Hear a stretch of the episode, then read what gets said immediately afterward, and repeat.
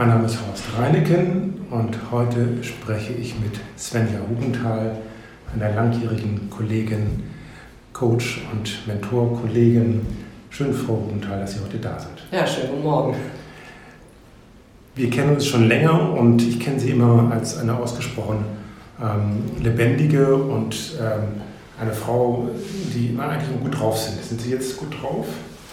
Ja, aktuell bin ich gut drauf. Äh, ich hatte aber auch ein wunderschönes Wochenende mit meinem Vater und mit meiner Schwester in Gut Panka in der ist das holsteinischen Schweiz. Ja. Oh, es war zu herrlich. Schöne lange Spaziergänge, gutes Essen, gute Gespräche.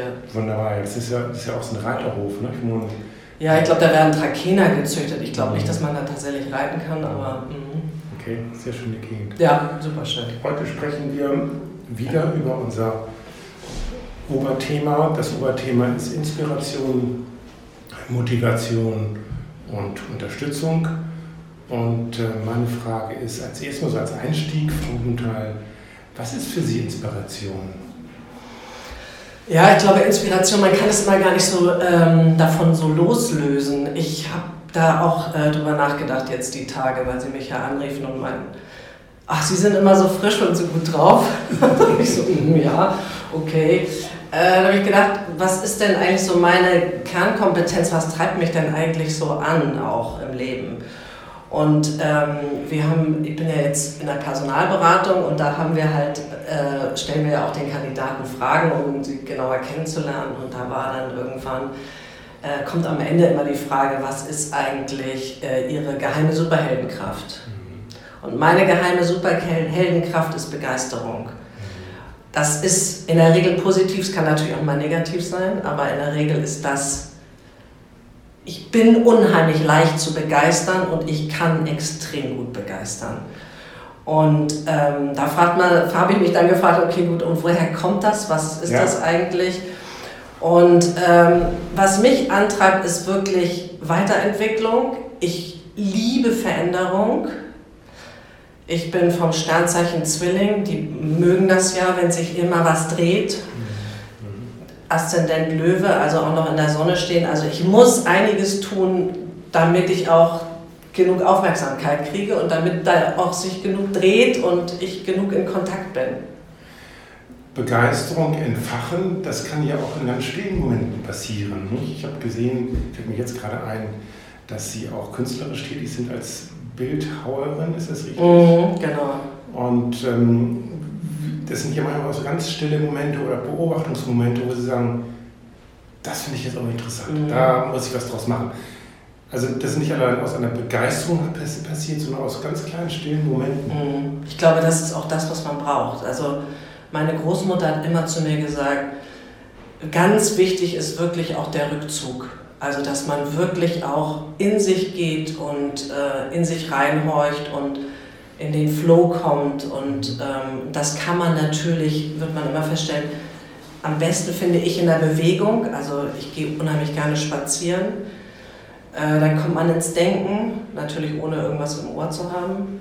Und genauso ist das irgendwie beim Malen oder eben bei der Bildhauerei. Das ist immer, wenn man, glaube ich, was ja, in der Bewegung macht, kann das Hirn besser denken und man kommt an tiefere Substanzen. Was ist das eigentlich im Moment? Was treibt mich im Moment um? Weil egal wie gut drauf ich immer bin, äh, das ist das, was Sie sehen. das ist natürlich nicht zwangsläufig immer so. Hm. Wenn Sie eine Inspiration, eine Anregung bekommen haben, wie setzen Sie die um? Also wie bauen Sie Motivation auf oder Antriebskraft auf, mhm. um das wirklich auch umzusetzen? Mhm ist ja so ganz unterschiedlich. Also ähm, vielleicht mal so, wodurch lasse ich mich eigentlich inspirieren? Ähm, ich lese viel und zwar auch wirklich, ähm, ich lese eigentlich immer irgendwie Belletristik, aber ich lese auch immer irgendein Sachbuch. Schnelles Denken, langsames Denken von Kahnemann, den schwarzen Schwan, äh, whatever, äh, das ist das beste Unternehmen oder so heißt das, glaube ich, von Springer. Also alles so Sachen, so, die mich zum Anregen, zum Nachdenken animieren. Und was mache ich dann darauf? Das hilft mir natürlich viel im Job. Ähm, aber auch so Sachen zum Beispiel, ähm, ich gestern Abend so drüber nachgedacht, Ein Freund von mir, ich glaube, also am wichtigsten sind Menschen für die Inspiration. Man muss immer in den Austausch gehen. Ein Freund von mir macht ein ähm, Festival, ein Benefits-Festival einmal im Jahr bei sich im Ort mit acht Bühnen, ganz großartig, ganz puppig, ganz toll. Und er hat im zweiten Jahr gesagt, wir brauchen irgendwie auch Getränke und wir brauchen auch Essen. Und dann haben mein Kollege und ich damals gesagt, okay, gut, dann lass uns doch einen Cocktailstand machen. Hatten dann damals auch noch eine Pilzpfanne und so einen Quatsch, aber Cocktailstand.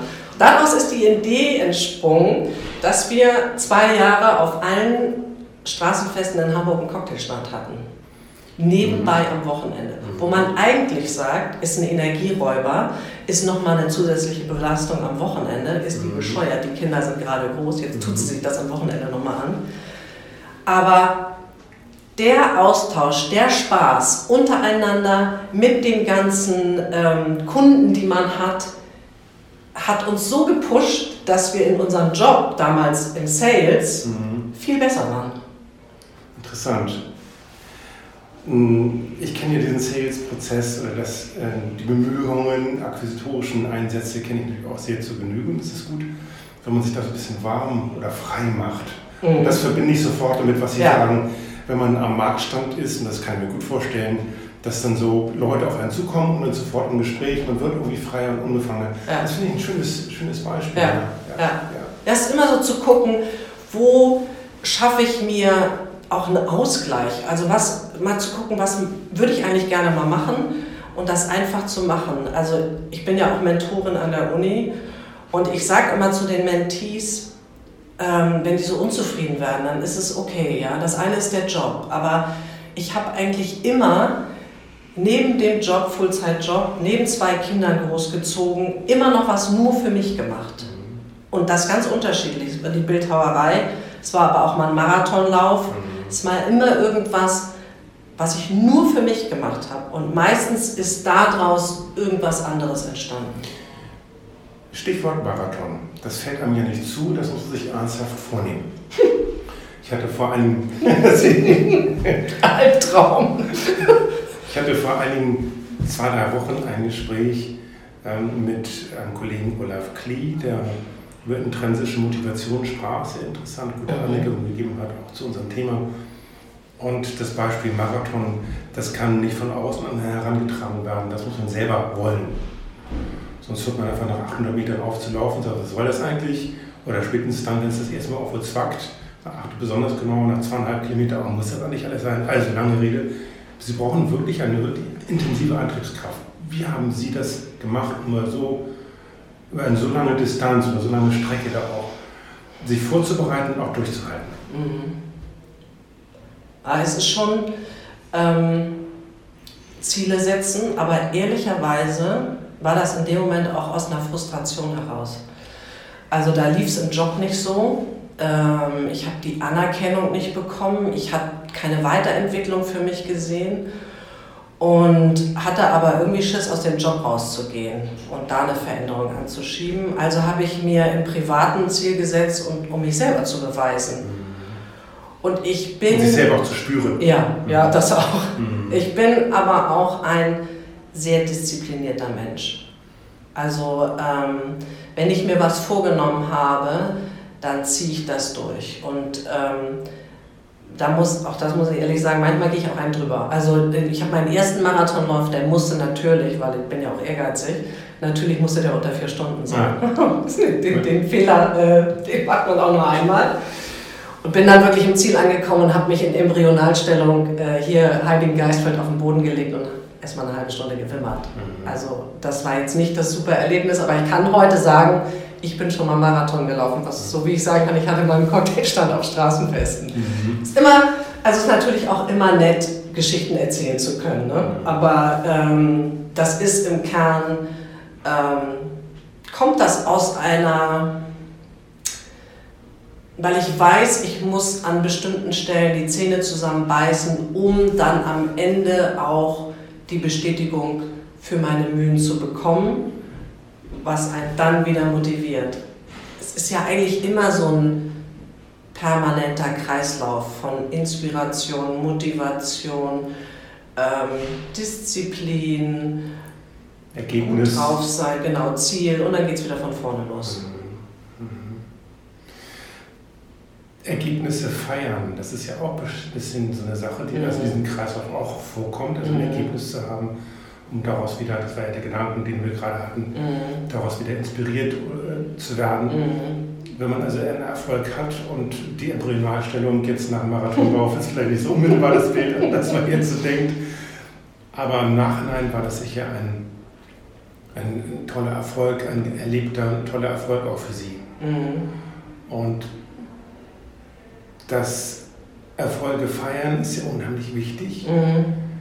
um auch ähm, das Ergebnis zu spüren und auch Freude daran zu haben. Mhm. Also wenn man ein, ein, eine Prüfung macht, egal ob das jetzt äh, Führerschein ist oder Segelschein oder Yachtschein oder mhm. Platzreife beim Golf oder sonst irgendwelche Geschichten, wenn man das schon vorher für sich geplant hat, dass das so mhm. sein wird, mhm. dann tritt dieses äh, Ergebnis, dieses, dieses, dieser Erfolg ein, aber man feiert das nicht. Mhm. Also man geht einfach drüber hinweg. Und das ist, stelle ich auch im Coaching fest, ganz häufig ein Fehler von Mandanten, die ihren Erfolg auch nicht feiern, sondern mhm. sagen, hey, jetzt mal zack, jetzt auch mal krachen lassen, mhm. um dann die Sache abzuschließen, mhm. stolz darauf zu sein oder sich darüber zu freuen oder auch ein bisschen anzugeben oder es ein bisschen rauszulassen. Das ist der Punkt, anzugeben. Mhm. Das ja. ist, glaube ich, ich, ich halte nichts davon, wirklich, also ja, kann man auch machen, ne? Sage ich auch in meiner Firma, wann schaffen wir uns endlich mal Champagnerflaschen an, können ja auch kleine kaufen.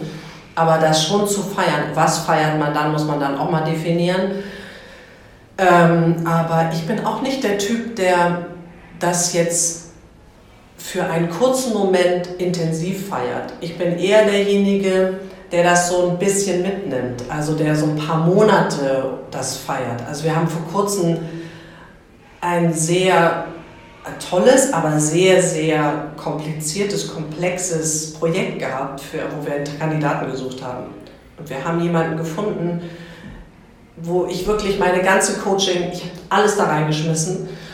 Und da bin ich aber, das ist jetzt auch schon zwei Monate her, das feiere ich heute noch. Also es ist immer wieder was, wovon ich immer wieder erzähle, wo ich sage, das ist einfach, sich immer mal wieder auf die Schulter zu klopfen. Und ich bin eben Marathon gelaufen. Das ist so, der ist jetzt zehn Jahre her, mhm. aber ich bin ihn gelaufen. Mhm. Und ich glaube auch, dass wir Deutschen sind ja auch so, wir sind es ja so gewohnt, äh, sich nicht selber so zu loben. Mein Vater hat auch mal gesagt, ne, mach nicht so eine dicke Welle. Aber es ist ähm, auch gut, eine, ähm, ja, ist auch gut, eine dicke Welle zu machen. Also auch für sich selber. Also das ist ja auch das, was einen motiviert. Und mhm ich glaube, dass es auch, auch für Mentees und, und für andere auch gut ist zu sehen, okay, gut, ähm, die klopft sich auch mal, die lobt sich auch mal selber. Ich kann aber auch genauso gut auch negative Sachen von mir erzählen. Also ich kann auch sagen, ja, ich bin auch mal scheiße drauf. Mhm. Ähm, aber ich glaube, einfach nur so öde durchs Leben zu schwimmen, ist einfach nicht so meins. Also, mhm. Ja, das mir, enthält mir Würze. Ja. Und es geht sicher vielen Menschen so, dass sie, auch gerade wenn sie aus, aus ihrer Personalberatungspraxis berichten, dass äh, es für Kandidatinnen und Kandidaten manchmal sehr schwer ist, über sich zu erzählen, was sie gut können. Genau, ja. Weil man das hier in Deutschland, insbesondere, und das ist ja unser, unser Native-Umfeld, auch gar nicht so gewohnt ist. Insbesondere Frauen erlebe ich, dass die äh, auf die Frage, was können sie denn besonders gut, ja. mh, eigentlich nur sehr verlegen sagen, hm, weiß ich es eigentlich auch nicht. Ja. Und das muss man dann schon, das, das drückt so eine Grundhaltung aus, die, die, die das natürlich erschwert, sich inspirieren und motivieren zu lassen, ja. weil man dann dieses Erfolgserlebnis nicht so hat, also nicht, nicht so zulässt. Mhm, genau. Eine Frage zu Ihrer Mentorentätigkeit an der Uni. Mhm. Welche Art sind diese Mentees, Ihre Mandanten? Mhm. Sind das Studenten oder sind das ähm, auch Männer, Frauen gemischt? Wie ist das bei Ihnen? Junge Frauen, also das sind in der Regel Frauen, die äh, von der Uni abgehen, also die fertig sind mit ihrem Studium, Masterstudiengang und ähm, dann durchlaufen die ein Assessment Center von der Uni? Genau, von der Uni. Also war es bisher. Im Moment gibt es eine leichte Umstellung. Deswegen mhm. überlege ich auch im Moment gerade, äh, wie ich das selber für mich mache. Ähm, also was ich da tun kann mehr, weil das eben das Projekt ist äh, aufgelöst und ein bisschen umgewandelt worden. Aber im Kern war das immer so, dass wir halt ähm, junge Frauen von der Uni hatten und die durchliefen Assessment Center, wo es wirklich darum geht, haben die die Persönlichkeit, wollen die tatsächlich Karriere machen. Mhm. Und dann haben die für die ersten drei Monate eine Mentorin an die, äh, für die ersten drei Jahre eine Mentorin an die Seite bekommen. Die konnten sie alle drei Monate für sich nutzen. Äh, die ersten zwei Male machen die das immer noch brav. Und beim dritten Mal muss man schon hinterherlaufen und sagen, hm, wir hatten da noch mal ein Thema. Und ähm, wir wollten, ich will noch mal ein Update haben. Nö, brauche ich eigentlich gar nicht, ist alles gut und so. Hm, dann trifft man sich dran mit denen und dann stellt man mal zwei, drei Fragen und dann, es gibt immer irgendwas, so weiß man noch mal.